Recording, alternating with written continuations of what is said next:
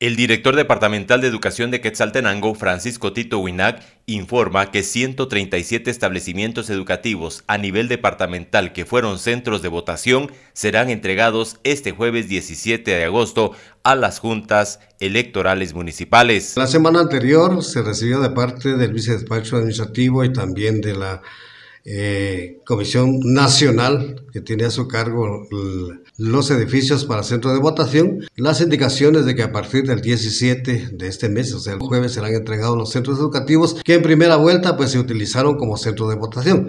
Entonces eh, ya se giraron las instrucciones a supervisores, eh, ellos a su vez, a los directores para que a partir de esa fecha pues ellos también eh, hagan entrega de esos edificios con un protocolo establecido, las actas correspondientes y también el reporte inmediato a la Comisión Departamental que posteriormente lo enviará a la Comisión Nacional. ¿Cuántos centros serán? Son 137 centros educativos a nivel departamental. en cada uno de los municipios pues hay de algunas cantidades, ¿verdad? La cabecera municipal es la que eh, tiene más cantidad de centros educativos y de ahí cada municipio también eh, de acuerdo a la cantidad de votantes. Dentro de una primera vuelta se registraron algunos inconvenientes con los centros educativos. Sí, algunos pequeños inconvenientes en el municipio de San Mateo, en la Elisa Molina Estal, que ya fueron solventados.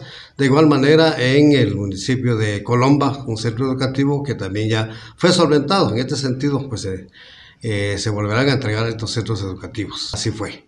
¿Fueron daños muy graves o mínimos? No, daños menores. En el caso de San Mateo fueron algunos daños en, en el portón de ingreso, algunas eh, abolladuras en láminas sobre algunos sanitarios.